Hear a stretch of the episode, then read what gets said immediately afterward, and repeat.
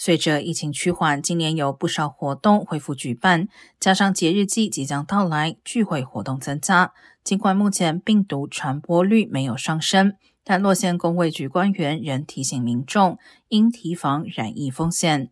特别是新冠死亡率在病例率持续降低情况下仍处于高位。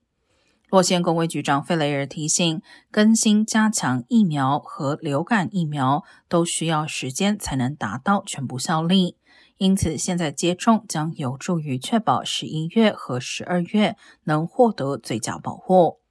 而聚会时开窗、先行检测仍可降低传播风险。